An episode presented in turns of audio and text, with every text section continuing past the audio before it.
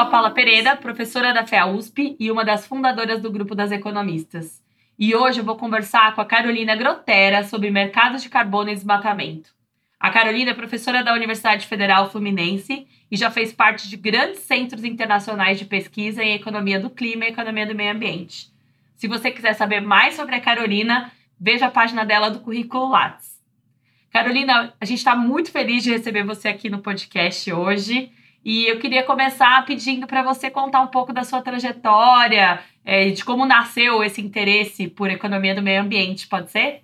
Claro, bom dia, Paula. Obrigada pelo convite. É um prazer enorme estar aqui nesse podcast tão importante que dá visibilidade ao trabalho de mulheres economistas. E é muito legal estar aqui é, num podcast em que já vi pessoas que eu admiro tanto serem entrevistadas.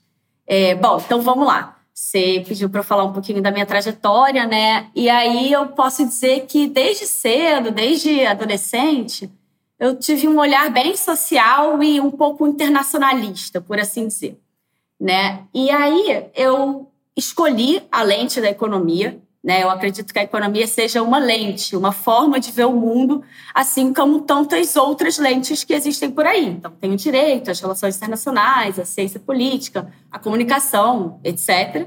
Né? Na época, ali na hora de escolher né, que carreira seguir, eu fui influenciada a escolher a economia por pessoas que estavam ao meu redor naquele momento, né? E eu acabei indo para PUC Rio, né? Onde eu fui muito feliz, porque eu tive professores fantásticos, eu estudei num campus incrível, e inclusive eu pude fazer a minha graduação num lugar de bastante privilégio, assim, de poder me dedicar integralmente aos meus estudos, com o apoio da minha família e tudo mais. Então, fui muito feliz lá. Mas eu posso dizer que eu também nunca me deixei de me sentir um pouco um peixe fora d'água naquele curso de economia porque naquela época eu tinha a sensação de que os meus colegas eles buscavam assim objetivos tanto pessoais quanto profissionais um pouco diferentes dos meus ali naquela formação de economista, tá? E isso ficou claro quando eu vi que o meu curso tinha muito pouco foco em questões ambientais. Por exemplo, não tinha um curso de economia do meio ambiente, né? Não, não tinha sequer uma cadeira eletiva de economia do meio ambiente. Então, para eu conseguir me aprofundar em meio ambiente, eu busquei eletivas em outros cursos, na né? engenharia ambiental, né, geografia, que foi outra coisa bastante positiva que, que a PUC proporciona também, né? E eu comecei a me interessar por meio ambiente a partir de um interesse anterior meu que eu tinha por questões internacionais, né? Naquela época era o segundo governo Lula e a política externa desse do governo Lula, né, ela era bastante fundamentada em questões ambientais. Então, na época, se falava muito da diplomacia do etanol. Né? O Brasil teve um papel importante na Copa de Copenhague, né, anunciando metas voluntárias, o que era inovador para um país em, em, é, em desenvolvimento, e por aí vai. Né? E aí, a partir disso, eu fui me aprofundando um pouco em meio ambiente. E aí, quando eu me formei, né, quando eu estava em vias de me formar na PUC, eu já sabia que eu queria trabalhar com clima. É, eu já fiz a minha monografia sobre clima e comércio exterior e por aí vai, né? E aí eu me formei e aí eu fui logo buscar um mestrado que fosse na área ambiental, né? E eu acabei indo para o programa de planejamento energético da COP na UFRJ, que é um programa bastante interdisciplinar dentro da engenharia. Eu escolhi esse programa porque eu vi que vários professores ali já faziam parte do IPCC, por exemplo, que é o painel intergovernamental para a mudança climática da ONU. Vários professores tinham ocupado cargos importantes, assim, ligados a meio ambiente, a energia e por aí vai. Então, realmente me chamou, me atraiu muito o programa. É, eu acabei fazendo mestrado e doutorado lá no PPE e é, eu julgo que foi, assim, um grande acerto eu fui muito feliz, tive uma formação excelente lá e uma formação interdisciplinar, que é uma coisa que eu acredito muito, né, na interdisciplinaridade. Acho que até é uma coisa que os economistas resistem um pouco, né? É, eu acho que os economistas poderiam se abrir um pouco mais para as questões interdisciplinares, porque é, ajuda, né, a ver o mundo de outras formas, sair um pouco da caixinha da economia. É isso. Legal. É, Carolina, eu é, compartilho muito dessa, dessa sua angústia aí da, da, falta de interdisciplinariedade na economia. E a economia é, uma, uh, é uma, um curso interdisciplinar, né? A gente fala de, de várias dimensões da vida, então é muito legal você trazer esse ponto aqui para a gente falar. E você tem uma pesquisa bastante profícua aí sobre economia do clima, né, na sua especialização aí de mestrado e doutorado. Esse debate ele tá bastante quente essas semanas que a gente vai ter a COP 27 no Egito. E queria que você falasse um pouquinho, né, do, da sua percepção, usando os, os resultados da sua pesquisa, é, qual que você acha que é o caminho para a implementação do Acordo de Paris, né, globalmente falando? É, Paula, essa é uma pergunta complexa, né? Não preciso nem dizer. Claro, claro, eu sei. Porque, é, pois é. Porque, assim, quando a gente fala de política climática internacional, assim, é teoria dos jogos purinha, né? Então, a gente sabe que a sinalização que um país que seja um país relevante, né, em emissões, em ação climática, então, qualquer sinalização que o país dê vai ser importante para outros países e indústrias formularem suas próprias estratégias, tá? É, então, para tentar responder essa pergunta, eu vou destacar assim alguns pontos, mas com certeza não vai ser é, nada exaustivo, tá? Vou dar uma pincelada aqui. Então, acho que para começar, a gente tem que ter em mente o seguinte: preços são importantes, mas não são tudo nessa vida. Né? Então, quando a gente fala de clima, é, tem muita economia política envolvida nessa história, né? Tem muitas relações de poder que a gente precisa olhar com mais cuidado, tá? É, então, assim, sobre uma política climática global ótima e eficaz, né? A primeira coisa que a gente precisa fazer é retirar subsídio a combustível fóssil. Os subsídios aos fósseis ainda são muitos e eles vêm em diversas configurações. Então, desde subsídio direto para a indústria de óleo, gás, carvão, né? Até para os produtos finais, né? Então, a gasolina, o GLP, o diesel, como a gente até viu recentemente no Brasil. É claro que essa retirada precisa ser feita de forma gradual, planejada, para a gente não gerar grandes distorções, né? Então, não ter inflação, não prejudicar os mais pobres, que gastam uma parcela importante do orçamento com combustível, né? E por aí vai, né? Mas isso é um primeiro caminho que é muito fundamental para a gente adequar os sinais de preço. Né? Então, é, eu sempre falo que não adianta a gente impor uma taxa de carbono de um lado se tem subsídio a, a esse mesmo produto que está sendo taxado de outro, né? Seria esquizofrênico, tá? Outra questão importante é o financiamento, a pesquisa e desenvolvimento, né? Então, por exemplo, o BNDES, há, há uns anos atrás, virou e falou: nós não vamos mais financiar a térmica a carvão. Realmente, o Brasil não precisa de térmica a carvão para gerar eletricidade, né? A gente tem outras formas renováveis, né, que são competitivas, né? Então, nesse sentido, eu acho que os governos eles podem ser agentes importantes, né, catalisadores de bons investimentos, como a gente costuma falar, né, e também é, direcionar ali, nortear pesquisa e desenvolvimento para tecnologias de baixo carbono. Aí tem a menina dos olhos do mercado, que são os mercados de carbono, né? Que é um tema que está super quente, super em alta e por aí vai.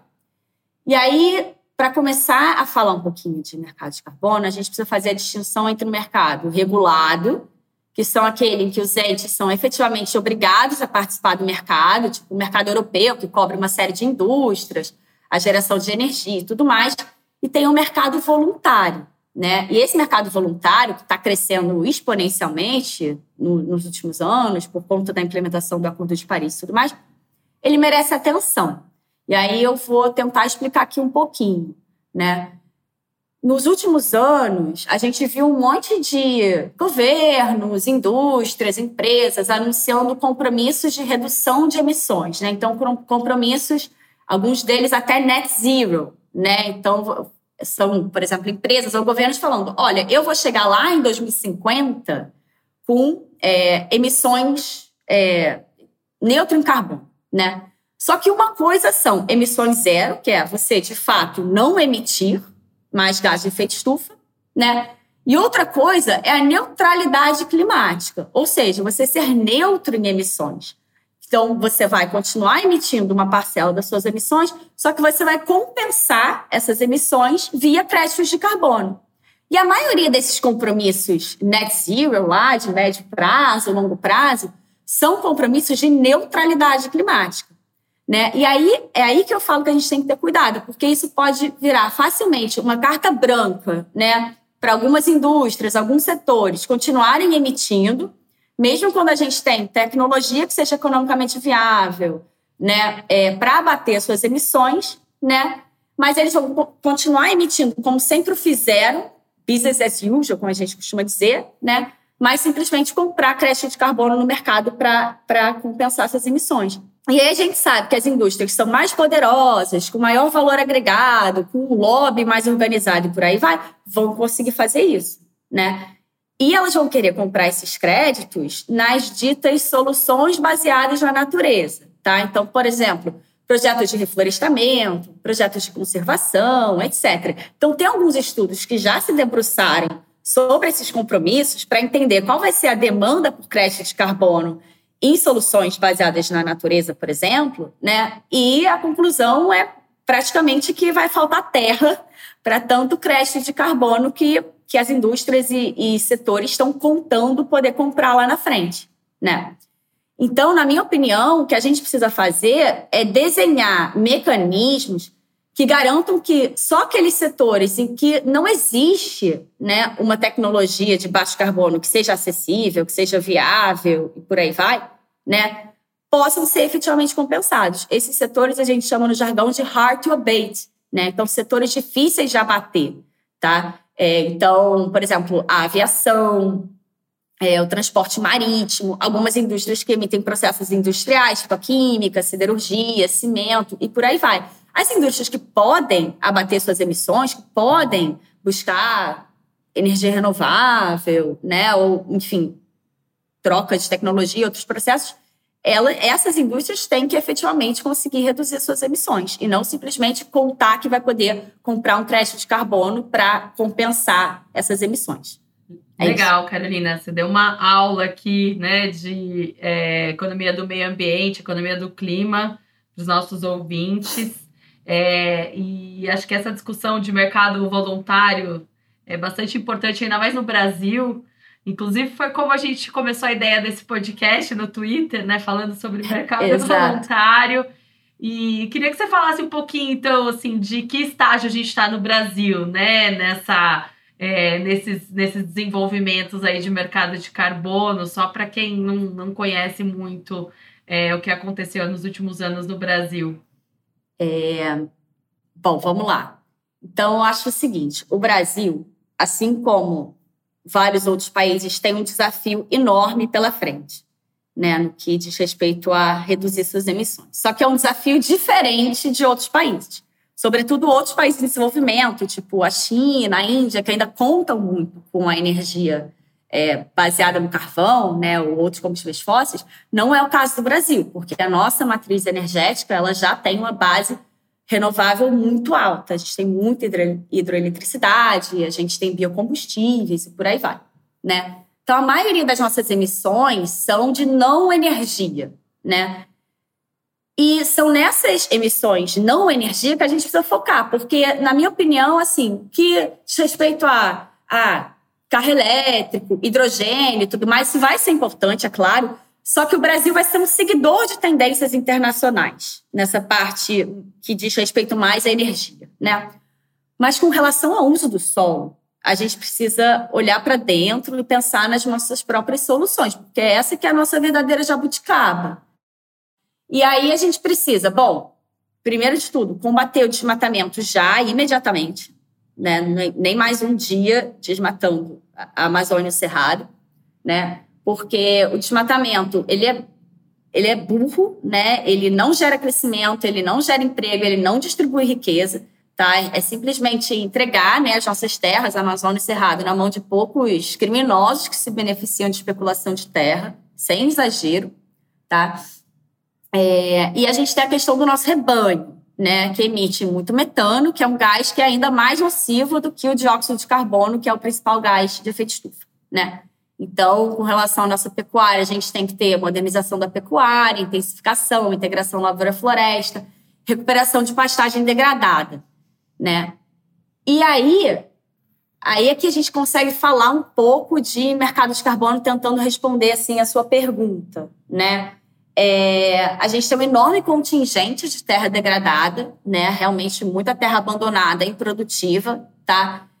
É, e existem vários estudos que mostram que o Brasil não precisa, honestamente, desmatar nem mais um hectare de terra para continuar produzindo é, soja, milho, é, pecuária e tudo mais até 2040, 2050 e atender a demanda, né? A demanda interna, a demanda por exportação e tudo mais, porque a gente pode usar esse contingente de terra é, abandonada, né? E aí o Brasil ele pode se beneficiar bastante de projetos de reflorestamento, porque tem muito potencial para mercado de carbono voluntário, como eu estava dizendo, né? E aí eu acho que isso realmente pode atrair bastante recurso, só que tem algumas ressalvas que eu já mencionei anteriormente, quando eu falei lá atrás sobre o que eu acho, né, sobre o mercado de carbono e tal. A gente tem que ter cautela com algumas questões, tá? E, mais especificamente, a gente tem visto alguns episódios de empresas que vão fazer uma parceria com comunidades, digamos, ah, uma comunidade tradicional, uma comunidade extrativista, etc., para implementar um projeto de conservação e reflorestamento para gerar créditos para usar no mercado voluntário, né? Só que acabam sendo contratos bastante assimétricos, assim. Então, é, assim, contratos desfavoráveis para essas comunidades. A gente até viu alguns episódios de violação de direitos humanos de respeito às comunidades. Então, assim, é, é, é, tem potencial, é promissor, mas tem que ser feito com cautela, sabe? Isso para o mercado de carbono voluntário, né? Como a gente estava dizendo. Para o mercado de carbono regulado, o Brasil está né, desenhando, está em consideração, existe projetos de lei para o Congresso, né, é, o governo Bolsonaro diz que, enfim, avançou um pouco nessa questão, mas assim, nós especialistas não vimos muitos avanços, não, tá? Então, acho que o Brasil ainda está longe de conseguir implementar um mercado de carbono regulado que seja robusto, abrangente, que vai realmente trazer algum benefício em termos de redução de emissões. Carolina, muito legal esses pontos que você colocou aqui. É, queria entrar um pouquinho nessa interação da economia com toda essa questão climática que a gente está conversando, né? E perguntar como que você acha que essas diferentes metodologias que a gente tem em economia, né? Os modelos é, de equilíbrio parcial, de equilíbrio geral, eles podem ajudar no, nos estudos de avaliação de impacto de políticas climáticas e no avanço dessas agendas. Ah, legal. É, então, sobre isso, né? Acho que eu posso falar, por um lado, um pouco mais da modelização prospectiva, né? Com modelos teóricos, mais do que pelo lado empírico, lado da econometria, né? Por que, que eu digo isso? Eu trabalhei muito com o modelo de equilíbrio geral computável, né? Então, que é um modelo macroeconômico que vai tentar fazer ali uma boa representação de todos os agentes e setores é, relevantes da economia para desenvolver cenários de longo prazo. Tá? Então, você pode comparar resultados de cenários com maior ou menor ambição climática para, digamos, 2030, 2050, e olhar quais são os resultados para vários indicadores, tipo PIB, emprego, desigualdade de renda, salários, além de questões específicas dentro de, dos setores relevantes ali da economia no que diz respeito a emissões, né?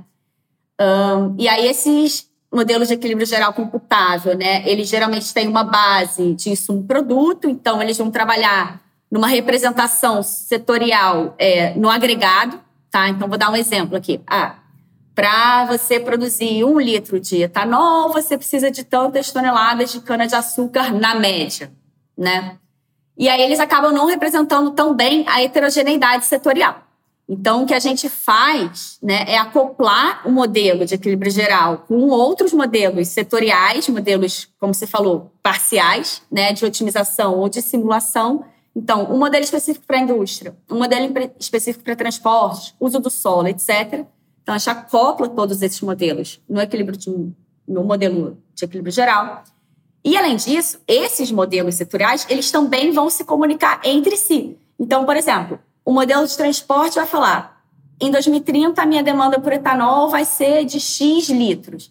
Aí o modelo de uso solo vai determinar quanta cana vai ser necessário para produzir essa quantidade de etanol e quanta terra vai ser, vai ser para produzir a quantidade de cana, né? E aí esse exercício de modelização, ele é legal porque você consegue representar ali as transformações tecnológicas esperadas no futuro, né? E você também pode dar ênfase a um ou outro aspecto que você queira analisar com mais detalhe. Então, na minha tese de doutorado, por exemplo, eu dividi as famílias em diferentes classes de renda, né, usando a POF, a PNAD, etc. E aí analisei com mais detalhes os padrões de consumo e os impactos de políticas climáticas sobre a desigualdade de renda. Né? Então, é, falei aqui um pouquinho de, dos modelos que eu usei aqui né, durante a minha trajetória. Aí tem alguns outros modelos que também são interessantes. É, por exemplo, modelos de base mais pós-keynesiana, né? Eles não vão ter tanto essa vantagem de representar a tecnologia, né? Mas eles representam bem, por exemplo, o um multiplicador da economia a partir de investimentos em determinados setores, etc. Né? E aí, a econometria, que você conhece melhor, né? Eu acho que ela pode ser uma ferramenta bem poderosa para fazer avaliação de impacto e análise de políticas públicas de várias naturezas, né? Eu gosto da econometria porque ela testa a nossa criatividade, eu acho isso legal. E aí você pode analisar um setor específico, uma política implementada em determinado município e por aí vai. Então, acho que assim, tem várias frentes né, para analisar políticas ambientais e climáticas e elas se complementam bem, assim, na minha opinião. Legal. E você comentou é, no, na primeira pergunta aqui sobre, sobre a sua trajetória né, profissional, que a economia era uma lente e que você tinha essas é, essas preocupações sociais e ambientais e você foi buscar na economia, né? A, a lente certa para você fazer essas análises, né? É, e eu acho que isso também mostra como como é um curso muito amplo, né, Carolina, com várias possibilidades aí que a gente já tratou aqui no podcast que vão muito além, né, de questões conjunturais que, que em geral são associadas à, à economia. É, bom, queria é, continuar falando um pouquinho mais é, sobre desmatamento, né? Você falou da importância que tem essa questão do, do uso da terra no Brasil para as nossas emissões, e atualmente você está se debruçando mais é, sobre, sobre o estudo aí de desmata, desmatamento, reflorestamento. Queria que você contasse um pouquinho da sua pesquisa mais atual nessa área. É, eu estou pesquisando cadeias globais de valor, né, de commodities, com parceiros de outros países tropicais, no caso a Colômbia e a Indonésia, a partir da relação com a União Europeia. Então, é, a União Europeia está passando uma lei, né, que a gente chama de Deforestation Law, em que ela está determinando que ela só vai importar determinadas commodities se elas tiverem a comprovação de que não vieram com áreas de desmatamento recente, tá? São soja, carne, café, óleo de palma, madeira e cacau. E é uma lei interessante. É, por quê? Porque ela determina que não vai importar é, commodities que vieram com áreas de desmatamento, seja ele legal ou ilegal. Por que, que isso é importante? Né? Para que esses países exportadores não é, relaxem suas leis ambientais para tornar o que seria um desmatamento ilegal legal. Né? Porque a gente sabe qual é o poder de uma bancada dentro do Congresso para esse tipo de transformação. Né? E aí, no nosso trabalho, a gente está analisando se isso pode ter um impacto de fato sobre desmatamento no Brasil, né? E aí, a nossa conclusão, por enquanto, é que assim, essa lei ela é importante para sinalizar, né, para em termos de ação climática global, né, para raise momentum, como a gente costuma dizer, né, é, agregar realmente, dar atração para esse tipo de, de ação, mas deve ter pouco impacto no desmatamento brasileiro, tá? Na Amazônia. Por dois motivos. Primeiro que é a maior parte dessas commodities, né? No caso, as commodities relevantes para o Brasil são soja e carne, vamos colocar. Tá. A União Europeia não é um importador muito relevante. Né? Então, o maior mercado é a China, é, são países do Oriente Médio, é a Rússia, tá? não é a União Europeia. Tá? No caso específico da carne, quase 80% é voltado para o mercado doméstico. Né? Então, a gente ter alguém lá na outra ponta falando que não vai importar porque tem desmatamento associado, né, teria pouca relevância né, para os mercados se, se adequarem. Tá? É, e tem uma outra questão que é um pouquinho mais técnica, que é a definição de floresta que a União Europeia está usando, que é a definição da FAO, né?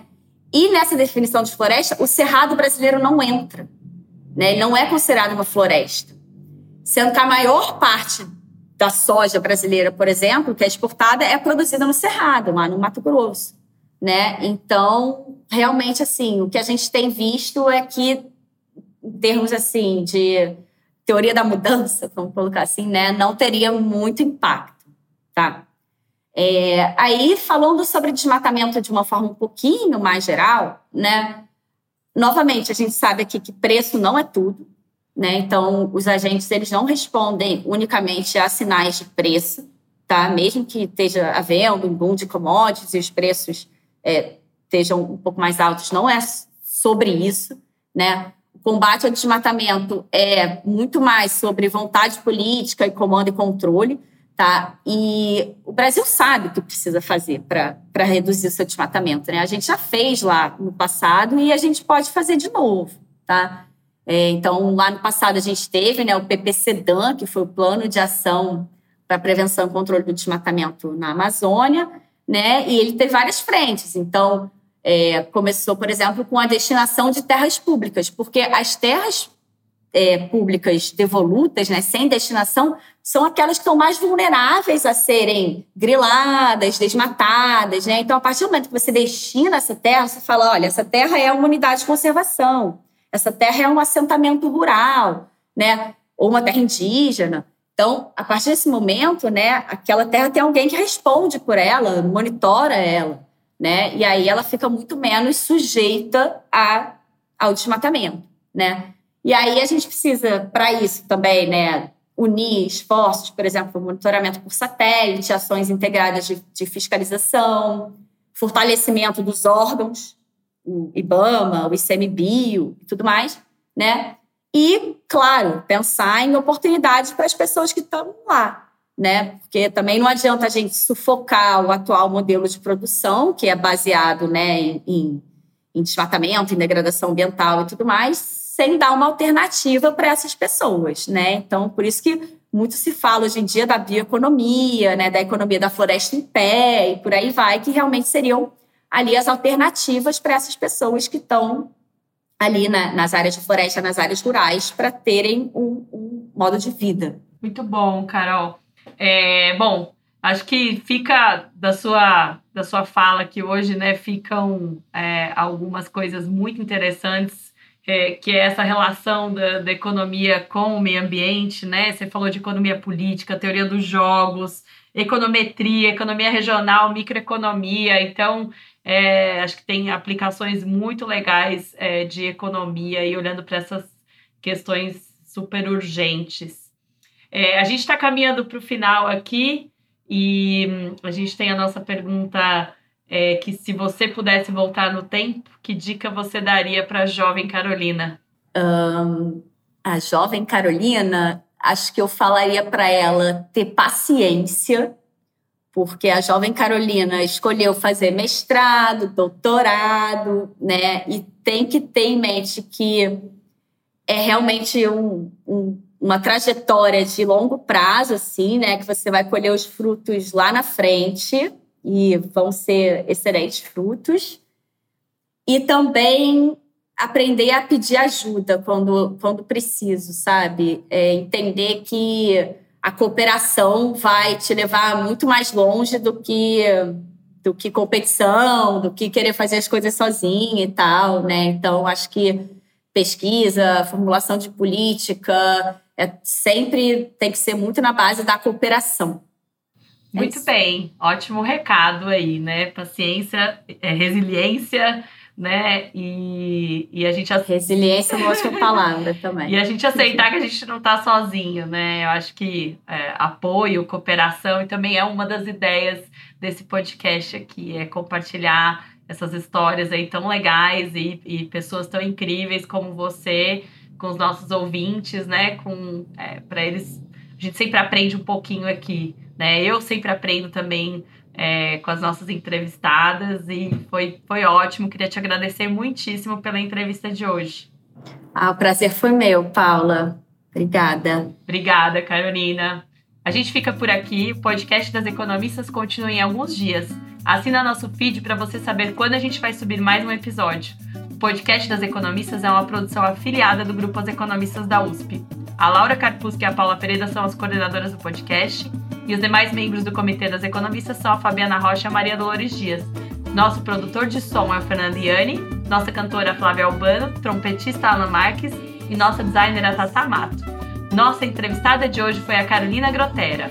Muito obrigada e até o próximo podcast das Economistas. Assina nosso feed.